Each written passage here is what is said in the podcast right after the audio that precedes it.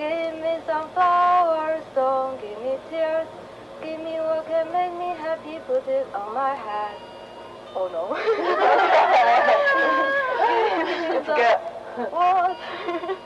don't give me fear. Give me what can make me sober, make me disappear. Give me some power, don't give me fear. Give me what you got that I couldn't have. Give me some flowers, don't give me tears. Give me what can make us happy, laughing into tears, laughing into tears, laughing into tears, laughing into tears. Hello，大家好，欢迎来到别人信，我是 Alex。这期节目的内容是盲区合作社在几个月前组织了一次圆桌讨论的部分录音。盲区合作社是一个青年音乐合作社，倡导 DIY、共同决策、共享合作。他们还有一个实体空间，叫做盲区 Space and Bar，地址是北京东城区北锣鼓巷六十五号。半年前，我就是在这个空间参与了这个圆桌讨论，讨论的主题是谈谈月经羞耻。而现在，这个圆桌讨论有了续集，就在下周五七月二十三日，盲区合作社将组织一场主题为“月经月经 ”（Period is OK） 的演出。他们用这场演出来延续打破月经羞耻的理念，邀请了一众乐队来参加，包括 Sharps、Subs、Dummy Toys、八仙饭店、The Twenties、赛吉来信。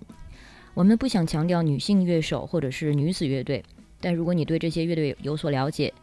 就会知道你在现场听到的音乐一定是 For Women by Women。更多的演出信息是：时间七月二十三日晚上七点半开始，地点是月空间，地址是北新桥板桥南巷人美大厦北一层。购票链接请关注盲区北京的公众号。或者是盲区合作社的微博，在上面你会看到跟这场演出相关的推送，或者呢关注别任性 Be a Dodo 或者别的女孩的微信和微博。关于这场演出的信息就先说这么多了。总之，借这个演出的机会，我们也回顾一下几个月前那场圆桌讨论的内容吧。因为技术原因，当时的圆桌只录了一半儿，但是讨论的内容还是挺丰富的，所以这里先放出来。更重要的是，我们都觉得这次圆桌是一个不错的体验，想让大家更多的人感受到当时现场的氛围。我也想鼓励大家可以自发的参与或者组织这样的尝试。用这场活动的发起人罐头的话说，这次圆桌让我们看到了连接的意义。就算我们的观点存在巨大的差异，也并不妨碍我们站在一起，为同样的事情呐喊。所以，如果大家之后有什么成型的想法，也可以来找我或者别的女孩或者盲区商量，看看能不能一起做点什么。以下就是圆桌讨论的录音。开始之前，请大家先听一首小王乐队的歌吧。想特别一提的是，小王乐队的主唱月兔也是盲区的负责人之一，他也参与了这次圆桌讨论。然后这期节目的三首歌都是小王乐队的原创，大家在 show notes 里面可以找到歌名。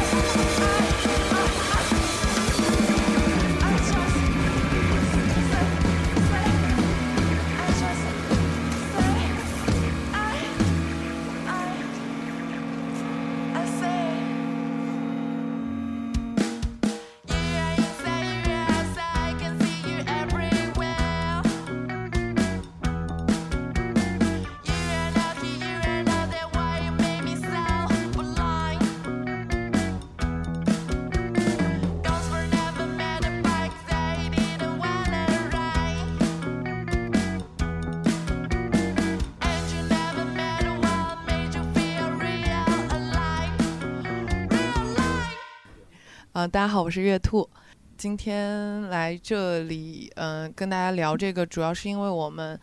呃，罐头同学在我们这边之前做了一个那个呃卫生巾、呃卫生棉互助盒，然后但是就是做出来之后，可能发现它并没有很多人去使用，然后嗯、他就经常来呃找我们聊，说是关于这个方面的一些问题。然后我们聊的时候就很多人嘛，然后也觉得有很多不同的意见，所以就说其实这是一个很好的契机，能把这个作为一个圆桌来听听更多人的声音，大家能探讨一下类似答案的东西，就是呃越辩越明嘛，就是希望所以多跟大家聊一下这个事。嗯、关于这个月经的小故事，容我先想一想。我给大家先说一个吧，好，抛砖引玉吧。大家可以叫我庄园，就是地主庄园。就是我其实是在呃高中的时候，第一次是有了这件事儿男性的一个一个参与吧。就是当时很多女生来大姨妈来例假，但是大家都不好意思说，甚至在来例假的时候用卫生巾或者是互相借的时候，就是可能忘了带，然后突然来了，互相借都是那种。你有没有带那个？女生之间都是这样说的。但是有一天呢，就有个女生上完厕所回来，就是不小心把卫生巾掉在了教室的地上。然后当时呢，他就是没发现第一时间，然后是我们班的一个男生第第一个看见那个卫生巾，然后他就把那个卫生巾举得很高，就是说就是说，看看大家看我发现了什么。然后我们当时其实都以为他要是那种。会有一些带羞辱性质的或者嘲笑性质来说这件事儿，他没有。他把那个卫生巾展开，他说：“原来这就是传说中那个白白的、胖胖的、长着两个小翅膀还会吸血的那个神奇小物件。”然后当时我们其实一下就觉得这个事儿就没有想象中那么丢人，或者说是不可以去聊。所以我觉得就是，嗯、人对于整个环境的影响还是很大的。就那个事儿之后，其实整个班级里面对于这件事儿都没有那么。不好意思去聊，不好意思去谈了。这个是我想分享的一个小故事。然后还有还有一个就是说，呃，就是环境对人的影响吧。就是我现在工作了，然后工作当中的话，其实就是我本人就是那种比较大大咧咧以及很比较反叛的那种性格。所以其实，在工作当中的话，一般呃借卫生巾或者是给别人拿，我都是很无所谓的，直接拿出来。但是其实我发现大家都是很小心翼翼的互相去借，然后他们都会还是比较那种。偷着摸的那种互相交交交换，所以我其实，在这种环环境之下，我也会慢慢的觉得说，我是不是这样不太好？就是我这样直接是不是不太好？所以其实我也是被环境影响的。就是我想说的，一个是关于人改变环境和环境对人影响的两个关于例假的小事小事件。呃，那后面呢，我接着说一个吧。呃，然后我是罐头，然后就是这个活动最开始的时候就是我提的嘛。然后就是我我想我我准备的那个故事，其实和庄园说的那个就是是很很相像的，就是它的发生背景是差不多，也是我原来上学的时候，呃，在就应该是初中的时候吧。然后那段时间是就是也是因为性教育会比较缺乏一点嘛，大家对于这件事情都是很偷偷摸摸的那种状态。然后那次是，呃，我自己的卫生巾从书包里面掉出来了，然后我的书包是挂在桌子的侧面，所以它就是掉在了过道里面很明显的一个地方。然后当时是课间嘛，我出去了，等我回来一看的时候，就是那个场景就很奇怪，就是它。一个卫生巾，然后落在过道的中间，然后所有的人就是从过道当中过去的时候，他绝对是可以看到这个东西的，但是所有人都假装这个东西是不存在的。然后我回来了以后，我就觉得有点尴尬，就是就是因为就是有点像是就好像卫生巾成为了一个类似于房间里的大象之类的那种东西，就是其实大家都看到了，但是大家假装的不存在，然后我只能很尴尬的自己把它收起来。其实就我之所以想要分享这个故事的原因，其实就是。我觉得在很多情况下，卫生巾在我们的公共空间里面扮演的就是一个大象的一个角色，就是它就在这儿，然后明明大家都看到了，但是大家都选择不去提起它，或者是不去讨论它，甚至也不一定是就觉得这个东西有多羞耻，主观上不一定是觉得它有多么羞耻，或者觉得它有什么不好，但是大家就是很习惯性的去无视它，觉得啊、这好像不是应该。我我应该探讨的一个问题，就是它甚至不能够被称为是一个问题，或者说是一个值得被讨论的东西。呃，我想分享的故事可能，嗯，严格的说不能算月经羞耻，呃，我叫 Alex，别人姓的那个 Alex。然后我想到的其实是，其实是大家看过那个 Sense Eight 的那个那个剧嘛，就是网飞拍的那个 Sense Eight，反正就讲的是一群能够彼此啊精神上能连接的人，然后他们中间有一对拉拉情侣，一个是跨性别女性，然后她跟她的这个女性啊、伴侣生活在一起，然后呢，因为这位跨性别女性她是一位黑客，然后她有一天被警察追。然后警察破门而入之后呢，她就就是跳窗逃跑了。她她的情侣呢就在后面给她垫后，然后用的方法是有人记得这一幕吗？有人看过吗？嗯，她的伴侣就把自己锁在厕所里，然后急中生智拿出一个卫生棉条，在上面蘸了一些红色的液体，然后当警察进来的时候，他就把这个液体就把这个棉条 扔到了警察身上，就是说我在换卫生棉条，你这个无耻的混蛋什么的，然后就就警察的反应就是就是太可怕了，好像是一个就毒液一样，就把对方逼退了，所以这个东西。它其实 是这种用法，其实非常的奇妙。虽然它其实也是出于对于经血的一种禁忌吧。嗯，我突然又想到一件事，就是大家在聊的时候，就是关于这个呃经血这件事的，是嗯，我之前和别人一起合租的时候，有两个室友，然后两位室友都是女生，然后女生 A 呢，就是每次用完卫生巾之后，她就直接扔在垃圾桶里，她是不叠的，然后。另外女生 B 呢，然后就很烦这件事，就是她就找我讲了好几次，然后她说她要跟女生 A 聊一下，嗯，然后后来他好像私下就跟女生 A 聊了，反正后来我也就没有再见到说是卫生间里面有打开的卫生巾，然后我就因为有一天我看到我一个微博好友，他就是发了嗯一篇一段嗯文字吧，就说就是为什么要把卫生巾卷起来，就是他可能从小在家里的环境，他爸爸呃呃他妈妈都在家里，没有人跟他这样说过，他并不觉得这有什么问题，但好像他工作以后，就是到反倒是他的朋友去提醒他要把卫生巾卷起来这件事，他就觉得很就是为什么要卷起来？对我来说，我有个疑惑的点啊，就我自己也是会卷的人，就我要提到屎尿屁了啊，屎尿屁警告。然后就是我我自己脏的那一面，我都是会朝下的，也不单单是经血的问题，但我就在想，就是我有点分不清这个界限，我是因为它是血。嗯，才才觉得想要把它掩盖起来，还是我只是我把它当成就是排泄物，然后我要把它掩盖起来呢？那我就想接着月兔刚刚那个说的那个话，就是关于，就是因为经血的话，它有一个比较，就是它比较本质的一个地方，就它还是属于血液，就是本质上它是一种出血的。来月经的话，本身就是一种出血，所以我之前也看过一些就是相关的材料，就是说为什么会，就是月经羞耻这个东西为最开始为什么会有？因为不论民族地区，然后在各个的地方，其实在以前都是出现过关于月经月经羞耻这样的一个现象的。比如说，针对于经期的女性，会认为她是不洁的，然后会要求她们单独去隔离。就包括现在，其实也还有这样的现象，就是。呃，我在看了那个资料了以后，其实有想，就是会不会月经羞耻它最开始的，呃，诞生的那个部分，除了对于女性的规训，对于女性特征的这种，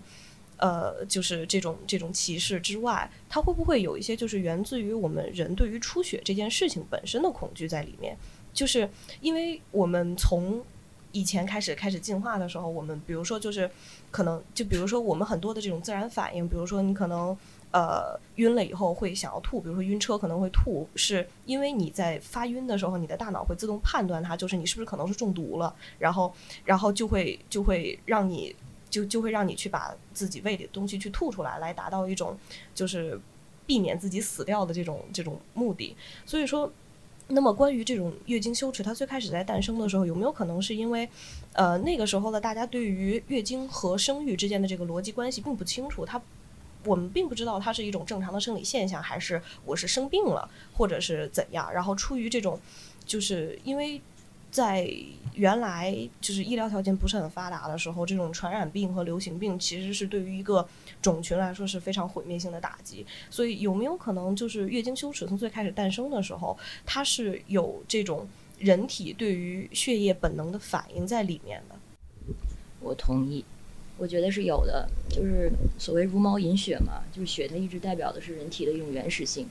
所以你可能在很多的所谓啊，就是原住民文化中会看到他对血液就没有那么大的禁忌，甚至他可能是尊重的。但是如果是在所谓现代社会，就是他被一种所谓当代性或者现代性隔离了。在所谓的西方的当代社会，他对血或者说嗯排泄物这样的东西都是更为禁忌的。比如说像毛利神话中，它有一个神半人半神的存在，然后他是啊、据说新西兰的北岛就是他从海里钓上来的，但是他特别羡慕就是月神，因为他有那种嗯丰盈，就是阴晴圆缺，他觉得这才是一种永恒的生命形式。然后这个月神他负责的其实就是给女性月经，所以后来这个月神就啊、就是满足他的愿望，就是把它化成精血，就是作为他的死亡方式。这样的话，其实他就得到了永生。所以就变成一个这样的故事，就是说，只要人类的女女性来经血啊，就是来月经，她就永生了。所以就这这类的神话，在就是相对原住民的文化中比较常见一些。但是如果是说，比如说你想象基督教，或者是所谓现代社会，就是身体的这种内在跟外在，或者公共性和私密性，就分离的更开一点。哦，我叫对对，就是我对这种理论我是存疑的态度，因为我感觉在文明社会，任何有这种精血羞耻的文明里面，他们对于任何其他的出血都不是存的这种态度，包括肺痨一些会导致人体出血，甚至你肛裂你也会出血啊，但是绝对不会有这种一个人肛裂了，我们要把它隔离起来，因为他的肛门在出血，不会有这种事情，所以我个人是对这种因为出血所以羞耻这个理论，我是比较持一个怀疑的态度。我个人反而觉得经血的羞耻是跟女性的她的生理属性有极其密切的关系，因为哪怕是古人，他们也非常清楚，来月经是一种生殖能力的标志。而这种月经羞耻特别浓厚的地方呢，它一般也是一个性文明很保守的地方，所以我认为它之所以会成为一种羞耻，不是因为出血，而是因为它与女人的生殖能力有非常密切的关系。我觉得对我来说，这个可能是一个更可信的理论。我觉得这两个是不矛盾的。的确，我觉得女性的经血承受的是双重的一种禁忌。比如说基督教里喝喝基督的血这个东西，它可能就是我能想象的现代社会中，西方现代社会中唯一的高尚的血吧。除此之外，其他的血可能会有一个等级在，但是女性月经的血可能是在等这个等级最下面的，因为它有这样的一个关于女性生育，还有它的这个嗯，就是所谓它的 private body，就是更深的一层羞耻在。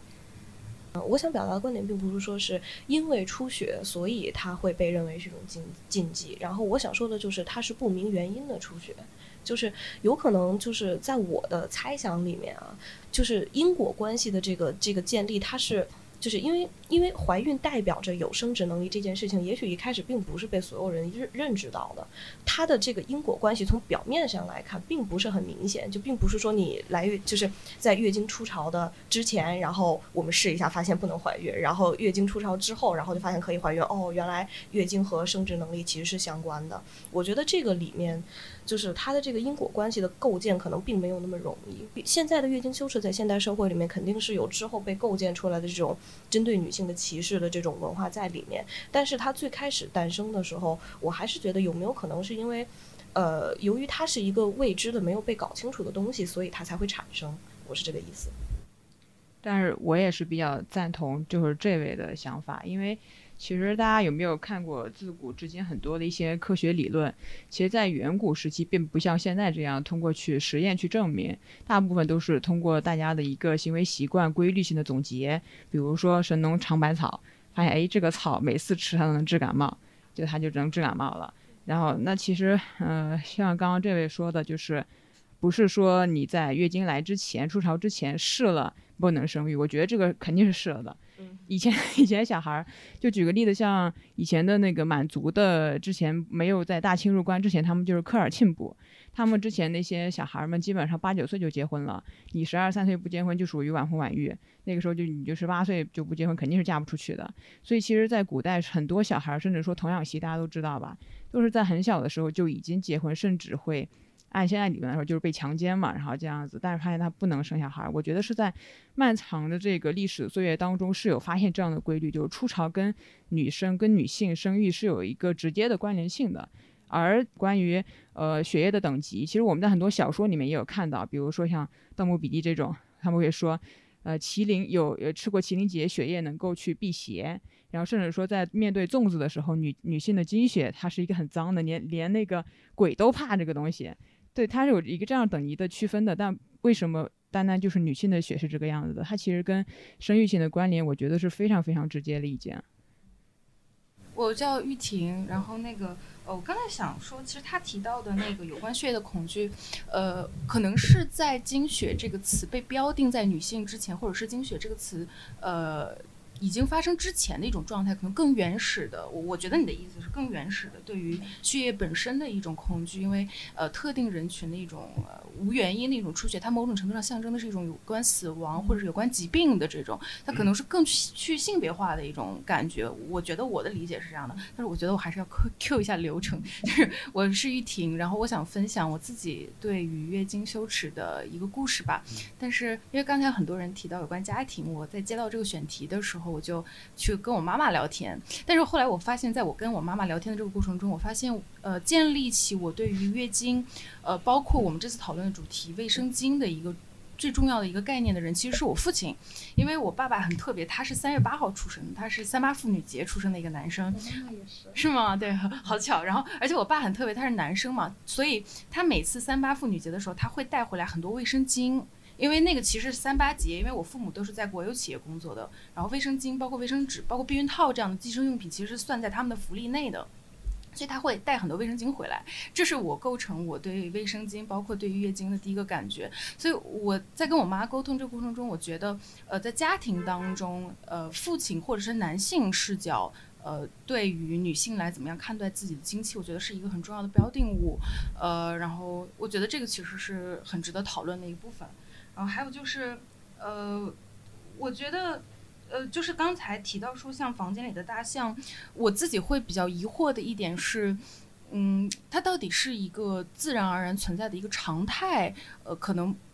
要把这个讨论局限于女性内部，所以没有进入到一个公共话语内，还是说，呃，我们在接受某种文化上面的压迫？其实我自己是有存疑的，呃，就像我们这次的那个有关卫生巾的那个讨论也是。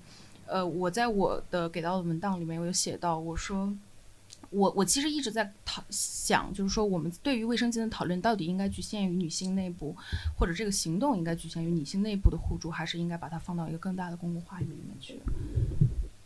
呃，就是我觉得可以先回答一下，就是刚刚你提的那个问题，就是我是觉得它不应该是一个局限在女性内部的，仅仅是一个互助的这个行为，这个行为在我看来好像。有点，嗯，就是我觉得它还是有一点很隐晦的这种这种感觉在里面。就是如果你把它局限在一个女性的内部，就是好像就是在承认，就是说啊，这是你们女性自己的问题。但是其实我在推送里面也说过，我认为女性就是月经不是女性自己的问题，它应当是一个属于人类的问题。因为即使可能男性不会来月经，女性会来，但是月经也同样是一个正常的生理特征。就是男性，就男性会遗精，女性不会出现遗精。但是我我也会觉得，就是只要是属于人类本质的生理上的这个东西，都应当是，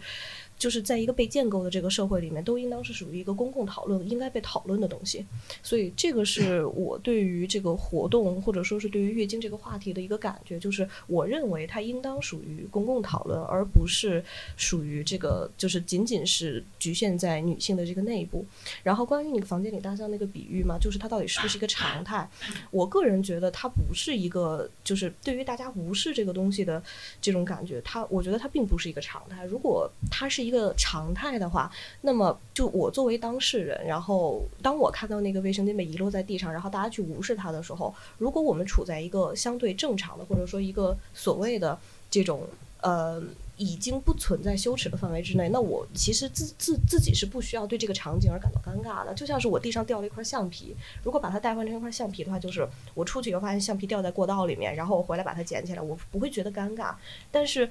但是为什么在那样的一个氛围里面，就是我虽然也做了一样的事情，就场景是一样的，没有人去特别的注意它，然后我也是默默把它捡起来，然后把它收到它该该该在的该收的地方，但是我会因为这个场景而感到尴尬。就虽然我会告诉我自己说，就是我其实没有什么需要尴尬的，就是我会来月经，我会使用卫生巾，这是很正常的事情。但是在这种氛围的压迫之下，你依然会，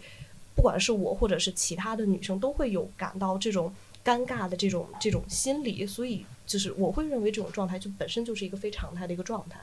我们在讨论呃月经羞耻的时候，我希望能厘清一个，就是我们到底是呃，在解除我们自身对于月经的羞耻，还是我们是在讨论一个更大的整个父权体制所构成的这个语境当中压迫给女性的一个外在力量？我当然认同说要把与月经有关的很多问题放到一个公共语境当中讨论，这当然也是非常重要的女性主义讨论的一部分。但是我觉得好像呃，单纯就说月经的这个品类来说，女性内部就包括我们一会儿可能要聊到的有关卫生棉条的问题，女性内部还需要有很多的厘清和的部分。我觉得可能对于我来说，我觉得这部分就内部讨论的这个厘清的过程，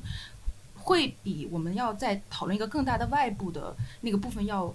更，我觉得更更紧迫，或者是更必须，我我是这样的想法。就包括对于呃之前说就是有关月经盒的这个部分，呃，男性其实从一个行动本身的角度上来说，他是没有办法进入到有关月卫生巾的互换的这个工作当中内的，呃，这个是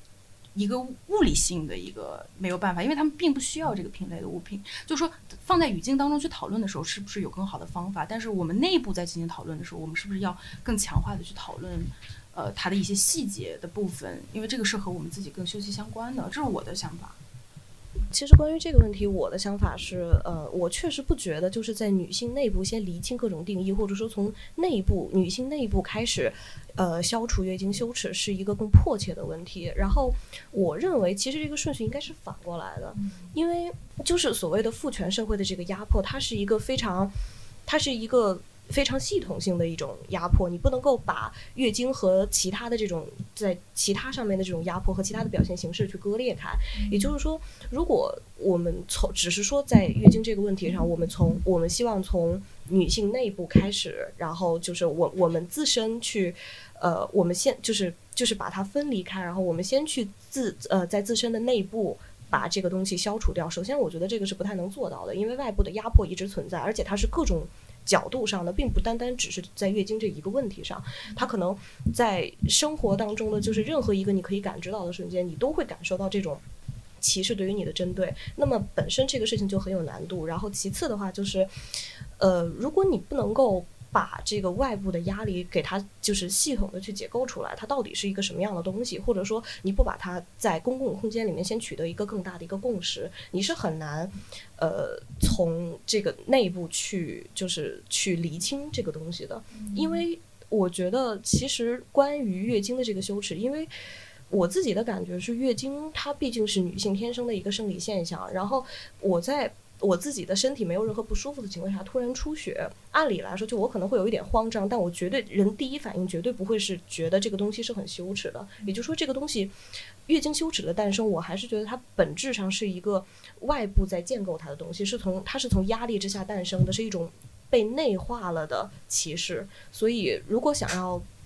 就是解决这个问题的话，那肯定就是，呃，从根源上来解决。就是既然外部有东西在压迫我，那么我就把外部压迫我的那个东西给去除掉，而不是我一边承担着外部的这个压迫，然后一边然后去让我自己不羞耻，这个事情就就完成了，并不是。我觉得这个有点治标不治本。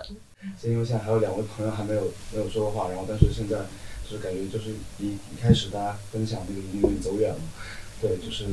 所以回到这里就是。就和安妮，你没有关于就是最开始这个分享自己的故事，冰晶糖，就对这个有没有什么想说的呢？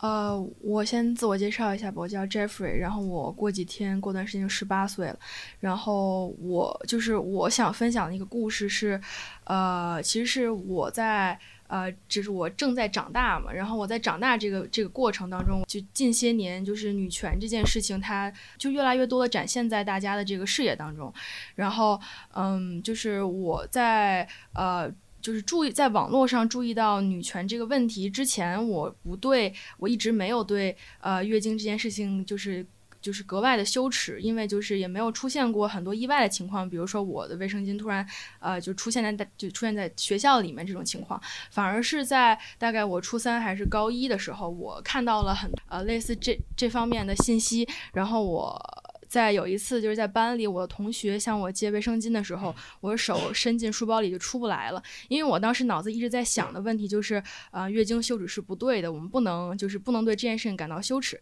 反而是在这个呃这个观念和我的这个行动出现的同时，然后我自己自身进行了一个非常大的斗争，然后我的同学非常无语的看着我，他就觉得我手为什么拿不出来呢？然后呃这件事情是我之后读到任何就是这方面的资料或者文章，我都会脑子里第一个出现的场景就是，我觉得我的本意不是想在当时做出一个这样的举动，但是反而好像是因为有这种压力的存在，我更加没办法，就是像甚至没办法像原来那样坦然的面对这个问题。所以这个可能是一个就是不太不太算是那种很常见的一个小问题吧。嗯，大家好，我叫安妮。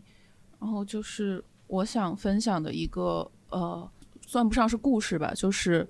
呃，前段时间我跟我自己学校最开始做卫生巾互助盒的一个同学聊起这个事情。呃，这个同学是一个男同性恋，对，然后他在说起这个的，我我问他觉得这个事情的意义在哪里，他就比较具体的意义在哪里。他说，呃，因为在他的成长，虽然他自己不需要用这个，但他在他所目睹的他人的经验中，就当一个女生她需要卫生巾的时候，她是无法去大声的说出来的，就无法去，她无法就是你平时在校园的环境中，你是不会听到有人提出这个需求的，所以他觉得说，就卫生巾互助盒这样的一个东西，可以把这个需求拿到台面上来，然后，但是，呃。从他这个表述中，就是我觉觉得有一个问题，就是那既然一方面这个话题是被拿到了台面上来说，但因为这个东西的存在，每一个作为个体的女性，她就更加不需要去把这自己的这个需求说出来了，她不再需要去跟自己做一个我应不应该把这个需求说出来的斗争，她在这方面取得了便利，但是同时，我们就更不可能听到这样的声音了，就是在这样一种集体化的行动中。个人的声音完全被抹除，那它会带来怎样的一个影响？嗯。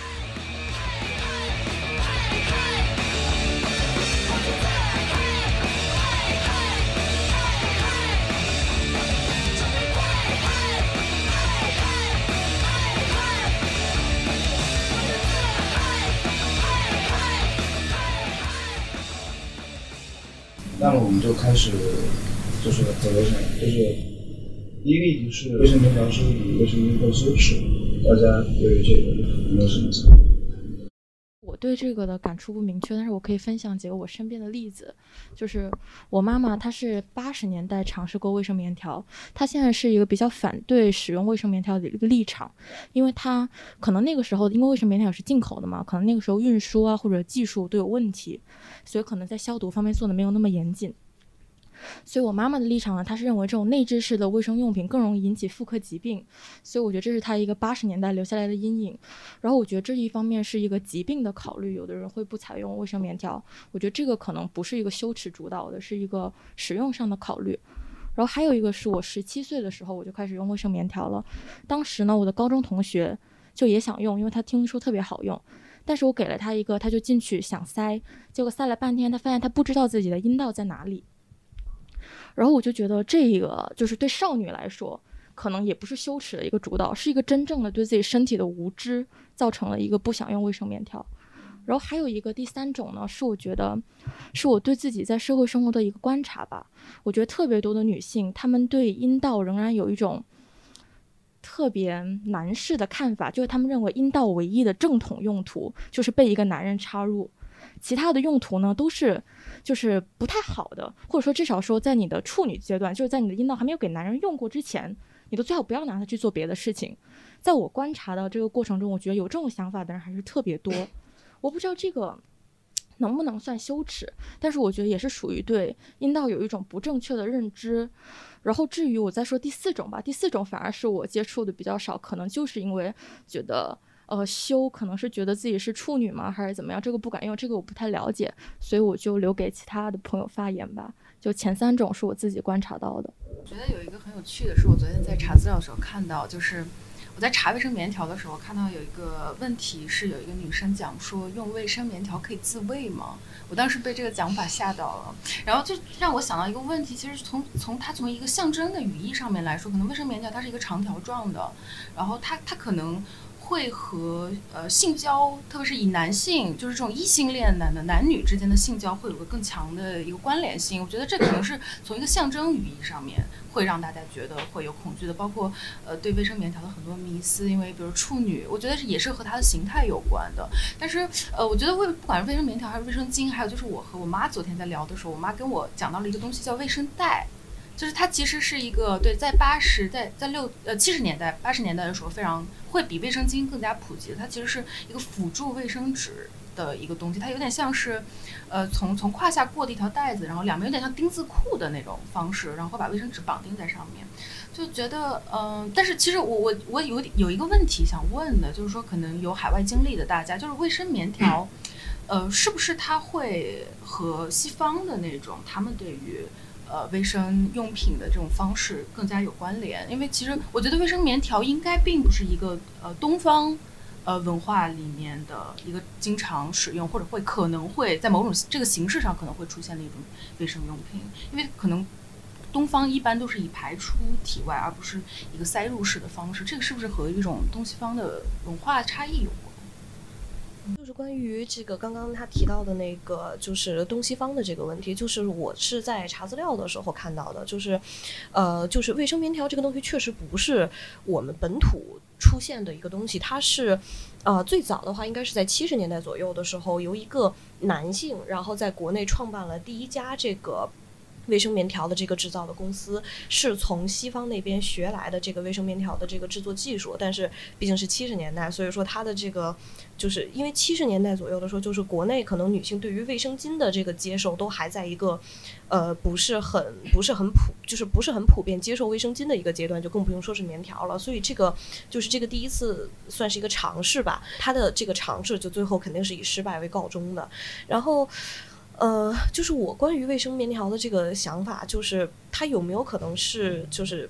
一定程度上有没有可能会，因为它是从西方传过来的，会不会有一定程度上是和，比如说。呃，东西方女性的骨架，然后骨盆的这个宽度，然后包括可能我们生理上的一些东西，它可能有不一样的地方。然后你在生产的过程当中没有考虑到这种差异，所以会导致很多女生在使用的时候确实会感到不适。因为我和有条件尝，就是同时尝试卫生巾和卫生棉条的女生有聊过这个问题，就是她们在尝试过这两样东西以后，会认为自己使用卫生巾是更舒服的。然后我会问，就是你具体觉得这种不舒服是一种心理上的不舒服，还是你真的觉得自己的身体上是有异物感，或者是有什么样的这种不舒服在里面吗？还是就是嗯就是他自己认为心理上和身体上的这种不舒服的占比大概是多少？他说他确实是会觉得有很强的这种异物感。然后我说那你有没有试过可以换这种最小流量的这种棉条？有可能是它只是大小和你的阴道不太符合而已。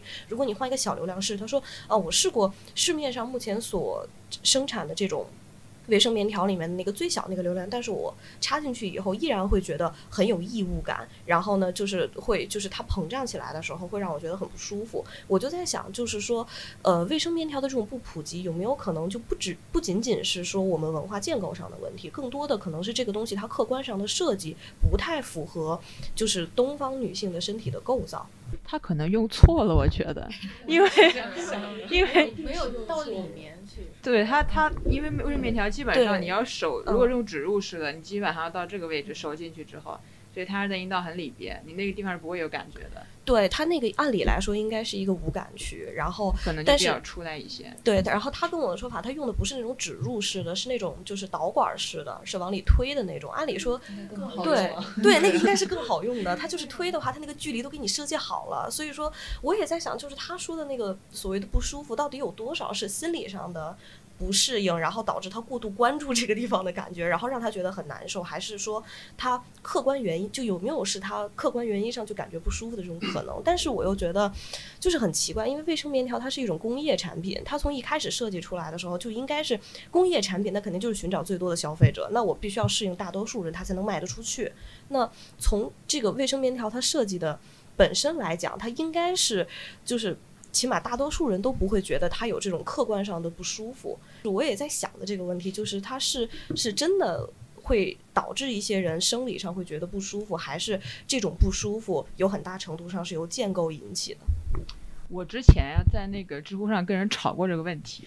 就是就是我老跟人在知乎上吵架，就是就是他们就在聊这个卫生棉条，大家很多人就说不舒服，不是我不愿意用它，是它真的不好。但是其实你跟他们细聊之后，会发现他们百分之九十的人都说不舒服，都是因为他们只用过一次，他们没有再接着去尝尝试，就是。嗯、然后就是我其实我第一次用生棉条的时候是在我十八岁的时候，就是还没有任何的这个性交的经历，我那时候是被我好朋友给安利这个事儿，然后我就去做了，就是比较爱尝试新鲜事物嘛，所以其实真的不舒服，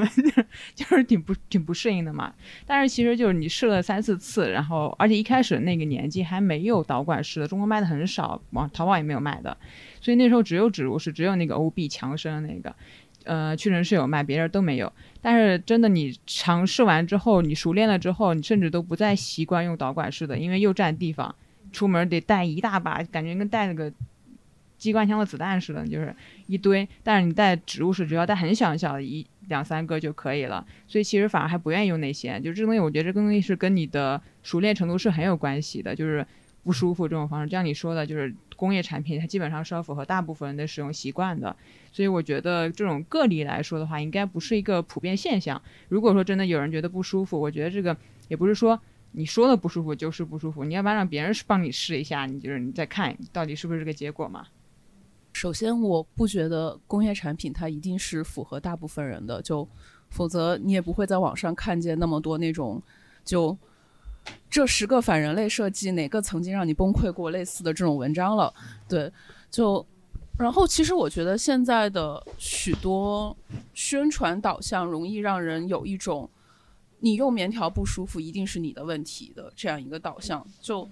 仅就算它可以符合大部分人，那就我我自己舒不舒服，当然只有我自己能说啊，这个不是别人能帮我试的。我我也用棉条，然后我也是我也是用过好多次之后，我才去习惯它，找到那个正确的手感。但是不是所有人都有去试那么多次的成本，就因为棉条确实还是挺贵的。嗯，所以我觉得就倒也没有必要说棉条一定就比卫生巾方便。对，这是我的想法我。我是觉得说，呃，首先我我觉得我们应该建立一种观念是。卫生棉条并不一定比卫生巾更先进，它只是其中的一个选择。就包括我，我看到我们的那个宣传上面有画，比如说月经杯，我觉得月经杯可能是一个更少普及的一种方式，因为它是植入在体内的。呃，而且我觉得个体差异是一个很重要的部分，因为这个是跟个体差异息息相关的。就比如说，我觉得还是说更原子化的讨论个人。比如说，我是一个我会用卫生棉条，但是我也喜欢用卫生巾的人，因为卫生巾会给我一种。呃，怎么讲？审视的可能性就是我会看我的血红不红，然后我最近出的多不多。就但是卫生棉条没有办法嘛，它是完全吸收掉了。我觉得这个也是一部分，而且呃，我我其实觉得就是刚才 Annie 有提到的说有关呃，因为它作为一个商品。它的那个有关宣传的那个导向当中，我觉得也在国内，或者是卫生棉条会和某种女性主义，或者是一种对身体的掌控，会成为一种消费主义宣传的一种工具。我觉得这个其实是某种程度上，我觉得是甚至是需要警醒的。然后还有一点，我觉得呃我们在讨论卫生棉条的时候，我觉得有关东西方文化建构的那个部分，我觉得好像有一种。呃，东方有一种插入的禁忌，在我看来，因为比如说，不管是像呃，就是说阴道的自然粘连所形成的所谓处女膜这种，我觉得其实可能代表的是一种有关插入的一种禁忌，这可能也跟卫生棉条的一种不能呃大范围的推广，或者是很多人去选择使用也是有关的吧。我觉得更多的还是跟性有关联啊，但是我觉得卫生棉条是一个很值得讨论消费主义陷阱的一个东西。我我稍微 Q 一下流程，就是那个就是刚才的话，就是讨论那个话题，其实是针对在就是卫生棉条没有比卫生巾更优越这个话题上。但是其实，呃，我想要谈的就是，呃，卫生棉条它是不是比卫生巾更让人觉得羞耻？就是因为我同样就是我遇到过，就是我刚才说的那个女孩，她在尝试了卫生巾和卫生棉条之后，呃，她会就是觉得这个东西不舒服。然后我也遇到了一个女孩，就是她第一次用卫生棉条用，然后她从那边拿了一个，然后打就是教给她使用方法，然后她试完了以后，特别兴奋的到我这边来跟我说，哇，我开启了新世界的大门，我现在特别的爽。就是这两种截然不同的反应，会让我觉得，呃，虽然就可能这句话听起来有点儿就是你自己的感觉不是真的感觉，你自己的愿意也不是你真的愿意，但是，呃。但是也确实存在这样的可能，就是有没有可能会在文化建构之下，呃，本身它可能并没有那么的不舒服，但是这种文化上的建构或者说是羞耻阻碍了它继续用下去的这个这个可能。我觉得很重要的一点就是在于我们，哦，sorry，我又讲了，没关系没事，我我先说啊，我我抛砖引玉，就是我觉得，我觉得羞耻感同样值得被尊重，即使它是被建构。我觉得那个其实对于个体来说是很重要的。就说我在用卫生棉条，我觉得它可能舒服了，但是我依旧觉得这个异物在体内，不管它是不是因为在这个父权体系中被构建出来的，我觉得这个羞耻同样值得被重视，这也是作为个体选择的一个很重要的因素。我觉得就是感到羞耻这一点并不羞耻，这是我的想法。嗯嗯，我是觉得对社会建就社会经验，它肯定能够影响到真实的是生理体验。就生理生理体验，它可能不是说就是那么绝对的真实的，它肯定是有社会的部分在里面。但我如果我们要是说这个关于棉条的体验的话，可能需要往回走一步，先去考虑不同的社会文化下对于月经的体验就是不一样的。因为像西方社会，首先棉条这个东西的需要，很多时候是它给女性的运动提供了更大的方便性。而中国语境下，或者是东亚的这个文化下，对于女性在月经中的身体，它其实它就是一个非常 immobilized，就是被动的、安静的，就是告诉我们的是，你要卧床休息，它基本就是一个小型的坐月子了。所以这一整套身体时间都不一样，所以我们可能出于这一点，对棉条的需要，或者说就是由由于这种文化建构，我们以为我们对棉花棉条的需要就没有那么大，因为前几年其实是复原会，对吧？好像第一次让大家意识到女性在经期间是可以游泳的。这件事情是因为她参加的运动会，然后跟大家说我来月经来了，然后这个时候很多人才意识到，哦，原来有棉条这个东西是可以实现女性在经期 就游泳这件事情的。然后另外一点，像刚才呃他说到呃这种侵入性也是有的。我之前好像在看到一个帖子，还是一个妇科医生，他就说这个棉条可以用，但是他提到说棉条就是因为女性月经期间可能更容易感染，所以呢呃都不建议说女孩儿。月经期间就是坐在游泳池的边儿上，因为他觉得就有可能有脏东西会进去。就是我们的文化中对这个东西的确是有更高的一个警示吧。所以从这个角度来说，也的确对于像绝对侵入性的这种用品，可能就更加的抵触一些。然后关于那个棉条，它是否更加的啊、是什么更羞耻？从这个角度上来说的话是有的，但是还有一点非常实际的嗯因素，就是我回国之后，我回国大概四年，然后回国之后的确棉条用的少了。一个非常客观的条件是有足够卫生条件的公共空间没有那么多，可能很多是没有这种条件的，比如说你手上沾了血，你出来应该能洗吧，但是这一点都不一定能满足啊。所以我们需要考虑到这一点。比如说像这样的胡同发放一个发放卫生棉条，但是大家可能没有去使用它的条件。嗯，其实最开始我放那个互助盒的时候，也有考虑到这个问题，就是确实，呃，非常的不方便。首先，你不能保证自己的手是干净卫生的，然后如果尤其是这种植入式的，可能导管式还稍微的好那么一点，但是万一如果是植入式的这种，首先如果你不能够保证自己的手完全干净的话，棉条其实是会被污染的。然后我对此的考虑，就是因为公共卫生间，就是我去问了一下那个就是厕所的那个保洁的人员，人家里面是就是你不允许放置他最开始没有的东西的，就如果你放了它，它会把这个东西拿走扔掉，要不然他们会就是有扣分，还是要罚钱，还是怎么样的，就反正会有惩罚措施。然后我就说说要拿一瓶手消液，然后放在那个就是盲区的这个这个门口的那个凳子上面，然后但是。它那个手消液放在这块儿的话，就其实没有什么太大意义。就即使你保持，就是你现在手消干净了，然后但是从这儿到厕所中间它是有一段距离的，你肯定是还要摸其他的东西，就是说你没有办法完全保证手的这种卫生。然后其次的话，就是关于厕所的客观条件上的这个设置，还有一点就是。呃，我们现在的这个公共厕所的这种卫生条件，它很难去消化到，就是它它很难去消化掉这个棉条这个东西。就是棉条这个东西，呃，它有的这种公共厕所里面它是没有垃圾桶的，然后你要把就是你用过的纸，然后包括这个卫生巾，直接如果要是把这种棉条之类的东西，然后如果直接扔到那个坑里面的时候，它冲下去的时候还会堵。这个是我就是实际生活当中观察到的一个很让我觉得很别扭的一个问题，就是好像公共厕所很多的这种，尤其是老旧一点的这种胡同里面的这种公共厕所，它在建设的时候完全没有考虑过，就是就是可能会有女性卫生用品会丢进来，就不管是棉条还是卫生巾，然后它的这个管道很有可能就会因为这个东西堵起来，然后就变得没有办法用，但是它也不会给你设置一个垃圾桶来专门放置这个东西。嗯，回到流程吧，就是那个问题，卫生棉条有没有比卫生巾更羞耻？就是，呃，这这样说可能会有一点个人，但我觉得这个问题本身就是带有优越感的。呃，卫生棉条因为是插入式的，所以比卫生巾更羞耻，这基本上已经是一个正确的废话，至少对于在座的各位来说都是这样。嗯，那我们在这里讨论这样一个问题，有什么意义呢？我觉得那我们可以讨论的空间可能是就是这种羞耻的来源，就包括我认为他对于不同年纪的女孩来说，如果她是有这种羞耻的感受在里面，那我觉得可能不同年纪的女孩感受到的都是不一样的。那如果她们感受来源不一样，那我们能为她们做的东西就不一样。我是这样觉得的。就比如说，我觉得我对我当年那个朋友，我能对他，我能教他做的就是告诉他他的阴道在哪里。但是如果是一个可能已经就是很成熟的，然后有过插入式行为的女生，她还是非常非常害怕放棉条进自己的身体里，她肯定就有别的原因。那我觉得我们怎么样去了解她这个原因，以及可以给她什么样的帮助，我觉得还是有讨论的价值的。嗯，我觉得就是其实，就像您刚刚说的，不同年龄段它的羞耻感的来源不同，但其实就是归根结底，它都是一个对于性，也就是就是或者说插入式的性的一个羞耻或者说禁忌，所以就是。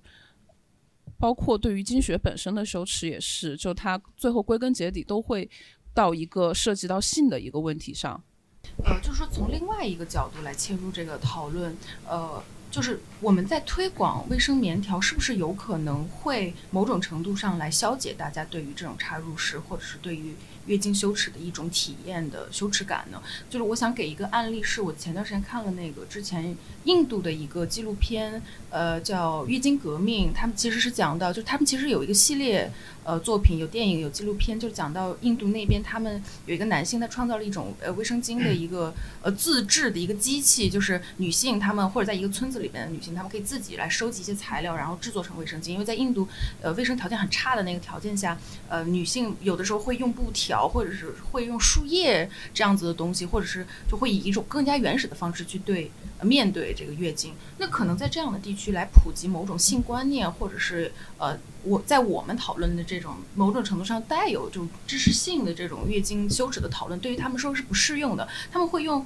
就是说我们在文化讨论当中的一座大山去压倒另外一座大山，他们是用一种经呃资本主义的方式去对抗父权，就是给他们工作，然后让他们去呃制作卫生巾，然后让他们去使用卫生巾，在使用的这个过程中一种生理体验，在这个过程中他会去消解。一种父权制或者女性自身的羞耻感，所以我觉得从这个角度上面来说，我们去推广卫生棉条，某种程度上会从一种行动力的方式，让他们会获得一种身体体验的方式去消除那种羞耻感。我觉得这个角度上面来说也是有可能性的。我发现一个问题，就是其实可能是由于我们女性之大多数人会比较内敛，以及在可能还是受社会环境影响嘛，大家在做很多革命性的事件的时候，还是会有些小心翼翼。所以大家在讨论这些议题，说怎么样去消除这个月经羞耻，或者说棉条是否比呃那个卫生巾更羞耻的时候，大家都会想要趋同于一个答案，是说这个答案它是绝对正确的。我们发现其实大家很多就是很害怕说你这个是不是过激了，是不是陷入了消费主义的一个陷阱？其实我是秉承了这样一个看法，我认为过犹不及不一定是个坏事儿，就是呃确实在很多年。呃，就这些年以来吧，女权这个事儿呢，利用了棉条，利用了其他很多很多东西，它肯定会有一些过激的行为和一些话语，然后大家会觉得说你你那个是田园女权，或者说你那是过激了。但是哪怕就是田园女权，就真正的不好的那部分的女权主义过于激进的，我认为它其实依然存在是非常有价值的，因为没有什么事情是能够一步直接到达最正确的那个巅峰，很多事情它都是迂回上升，甚至是会。往回倒退的，所以其实他们的存在价值非常非常重要。我觉得没有这些人在做这些非常激进的，甚至有些人说棉条就是比卫生巾更优越，我我觉得很需要这样的说法。就是我觉得没有这些人来讲这些东西的话，所有的事情我们都追求最正确的、最佳那种中国人喜欢的中庸，绝对正确，没有错。那这个这个事情就不可能进步。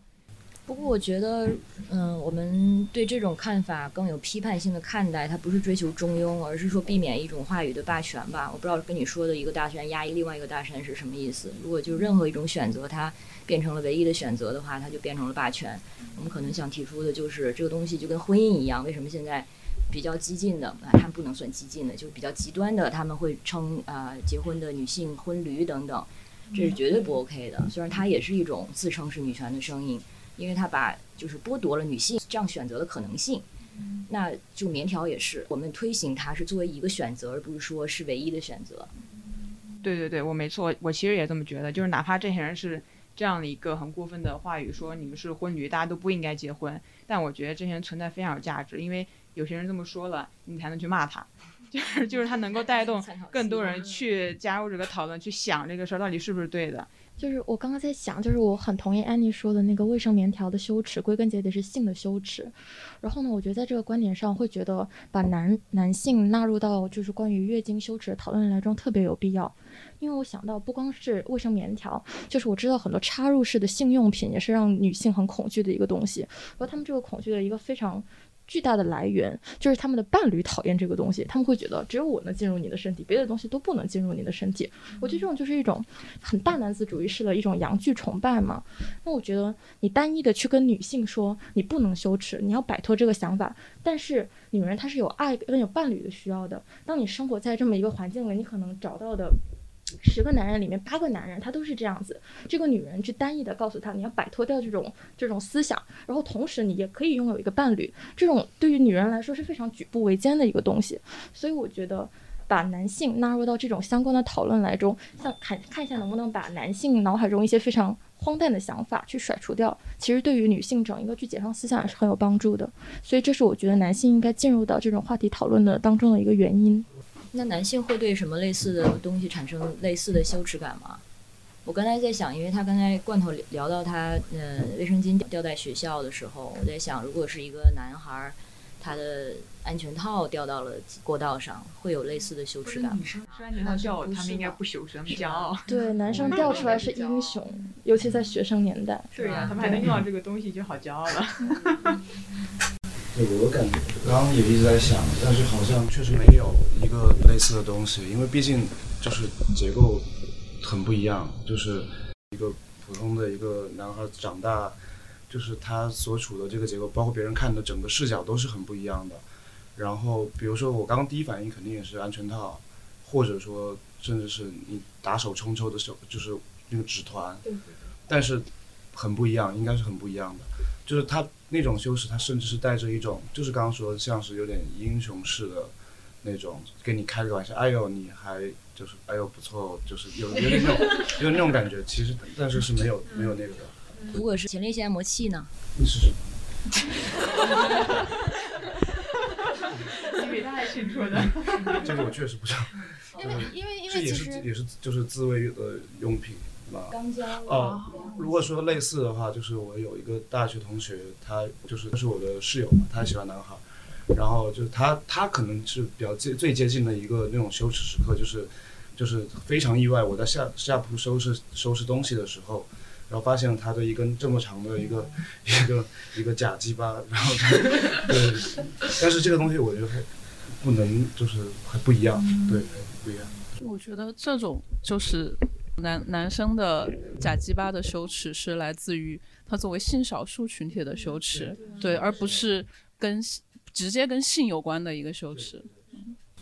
就是就是刚才我我忘记名字了，对。对，我是对对。对对，刚才提到就是说有关女性自慰用品，我觉得有一个很有趣的部分，就是我有一个，呃，我我有的时候会在淘宝上看这些东西，然后就是他们会有一个流变的过程，像现在最新出的一些女性的一些用品，他们会比如说以这种动物的形态，或者是一些呃云朵啊，或者是，但是最早期的时候，大部分都是那种对，就是真正的假洋剧，他们会模拟什么黑人尺寸之类啊，诸如此类，就这种的，我觉得也是有一个不断进展的过程。而且其实 X 刚才提到，就是说男生在如何看待卫生巾或者卫生棉条的这种讨论，呃，就有一个对比的案例，就是其实也也是一个大学，他们有做一个卫卫生呃巾盒的这么一个活动，但是遭到了男生的一种抵抗，然后他们抵抗的方式是在。同样的一个公共话语里面，他们会放一个，呃，就是说，呃，男生怎么讲，手冲，哦，好像是吧，专有名词，反对打飞手机。冲羞耻。对，反对手冲羞耻，他们会提供那个卫呃卫生纸互助，然后就其实其实我觉得这是一个特别值得讨论的点，就是在于他他们自己构架了一个非常拙劣的，然后就在我看来很可笑的一种对比关系，就是把卫生巾跟 呃男生作为一种发泄方式的这个自慰的卫生纸做一个类比，而且还把其实月经的这种经血某种程度上和精液做一种这样的对比，就是在这种讨论当中会透露出男生他们是怎么样看待的呢？可是我自己的角度可能是在于，呃。他们其实根本不了解这个东西到底是怎么发生、是怎么作用的。他们更多的其实是在于在乎的是一种公共话语里面的占领的空间。他们是觉得你们把你们私密的、女生的，而且仅关于女生的和男性无关的这么样一个话议题放放逐在一个公共领域里面，就侵害了他们的那个领领地范围。这可能对对对，就是我这是我的一种想法，但是我我想知道大家是怎么看这样的行为，或者男男生们是怎么样看待 这种方式的？我一直觉得这个社会其实对男生的压迫不比女生少啊，就是也很惨呀，大家都对对对，互相仇视和并。但是我觉得就是在这个点上，就是呃，在女生就是说我们试图把卫生巾这个话题更放置于一个公共的这种领域的时候，男生站出来说，那那我呢，我就觉得有点，就就不是不是说，也不是说男生就在这个社会上没有受到这种性别这种观念的压迫，只是说在在这件事情上，我就觉得针对意味非常强，它针对的就是那些呃，就是呃试图试图呃想把这个公共化讨论的女生，就是我就会觉得这种行为就非常搞笑。如果是我第一次在我们的这个活动之后，看见有男生把这个东西放出来，就我比较神经大条，我可能第一反应是说好哎，你们你们也学会了，我觉得很好，我可能还要夸一下他们。那在之后才知道他们的真实目的原来是为了怼我 那我可能就要说，其实我觉得你这个行为很好，先赞先赞同他对的那个部分，我再跟他去说，那你们这样针对我，可能有一些误解地方是不对的，就比如说你们把我们的。呃，例假当做就我们的月经当做好像是我们主观，我们主动让它出来的一样，仿佛我们是为了性欲的快感让它怎么怎么样，就跟你们那个作为等同，那我可能要跟他们去掰扯这个道理。但是他本身他他们把这个事儿如果单纯拿出来说的话，我觉得是有值得肯定的地方的。为什么？就是就是就是性性不可耻，然后隐私的这个东西，你愿意拿出来跟大家讨论，也不是一件特别丢人的事情。我觉得说性不可耻这个话是对女生，因为只有就我觉得男生是不觉得性可耻的，就像刚才说男生的避孕套掉出来，他们都是觉得骄傲的。就他我我感觉对呃男生来说，可能对他们来说不是一件羞耻的事，性不可耻感觉是更多是在对女生说的话。对，因为大家觉得一提到性，觉得女生关于性就是失去，男生就是获取，就是这种感觉嘛。想到什么东西可耻，就是伟哥。对，性不行了才可耻。对，想到了，没事抓。就是我觉得这个首冲首冲无罪的这个反映了男性对女性生理支持的极端无知，这个是跟我们的知识体系是有关系的。我想到一件事，就是我朋友的爸爸，他老婆已经生了四个孩子了，然后他一直觉得生孩子就是你就是跟拉屎一样就蹦出来。他有一次在那个在电视上看到一个女人，她在公交车上就生了孩子，然后好像那个新闻上显示女的生完也活蹦乱跳的，他转过去就跟他老婆说，他说你看人家生多容易，就你每次生完在那里叫唤。就一个四个孩子的爸爸，他对生孩子的认知就是，就你从屁眼里蹦出一个孩子，然后很容易，你叫唤都是你太矫情了。我觉得像包括这个把来月经看成一个跟就是撸管一样同等的一个行为，其实反映的就是中国的男性对女性身体的极端无知。我觉得在这里就是当然跟他们争吵是有意义的，因为说不定吵着吵着你就能教会几个男的，就是月经到底是怎么运作的。但是我觉得在这里面特别需要我们反思的就是，因为很显然就是现在想要从公立教育体系去改变这个现象，想让男生获得全面的生理知识。可能是暂时短期内看不到一个很强希望的事情。那我觉得有一个很需要一些可能在这个领域工作的一些人需要去考虑的问题，就是有没有什么办法能够让我们我们的男孩跟我们的男人有一个途径，然后去真正的去学到这些关于女人的知识呢？其实我我在这件事情当中，我想到的一点其实是女性如何形成女性的团体，男性如何形成男性的团体呢？就是女性，我们天然的会形成我们女性的团体，某种程度上这个和月经是有关的，因为我们会共同拥有一件。与呃，像月经这样子可以锚定我们身为女性的一件事情，呃，不管它是是否与生殖、是否与性相连。但是男性他们如何来呃标记自己的群体呢？因为男性其实，在讨论性的时候，他们是把女性作为客体而存在的，就是在很多的讨论当中，不管是呃上野千鹤子的《厌女》，或者是一种对于女性作为他者的一种讨论当中，男性是没有以一种方式来呃标记自己身为男性的，他们要以女性作为一种客体来以占有女性或者讨论女性身体的方式来锚定自己身边的同类。就我觉得这件事情，就男生他们呃，就就比如说手冲这件事情，可能会让我想到一种。呃，比如战争当中的无差别的一种呃战争轮奸，其实就是把呃在性性的这个性交的这个过程当中，把周围的自己的战友锚定成为自己的一部分。我觉得男性在讨论性的时候，其实是很语言匮乏的。如果他们脱离了女性，是没有办法去讨论性的。就是我有点好奇的是，手冲会对于男生来说是一种真正的性的体验吗？这我觉得是存疑的。在现在的这个语境当中，如果没有女性存在了，男性。呃，自发完成的这种，即使以射射精作为结束的这种行动，还能称为某种性吗？我觉得这个和女性的体验是有很大差别的。我对性的定义是一个非常开放性的，因为我觉得我们对性它往往有一个所谓的剧本，就是社会学上说的一个啊性脚本，我们会给规定一定的前戏，然后进某一个流程，然后最后怎么结束。所以我会觉得我们应该抛开这些啊，所以各种 play 其实都是性，即使没有涉及到插入，即使没有涉及到等等等，呃，那这样说的话，手冲它肯定算是性行为，但是对于男性手冲的社会功能的确是更高的，因为回想就是我们。我觉得，反正我是没有跟同性一起自慰的经历，但是很多男孩都有跟同性、跟兄弟们一起手冲的经历。真的吗？这个这个我可以证实。标定自己周围的男性，来标定周围的男性作为同盟的一种方式。对，好，对，好像是一种呃，跟你共享一个，就像吃饭或者是比谁尿得远一样吧。高中隔壁宿舍，六个人隔壁宿舍，很吓人。他们是不是还会 一起去那种以前还有那种小影厅，男生们一起去看一起嗯那什么？这个不认识但是但是但可能就有点类似，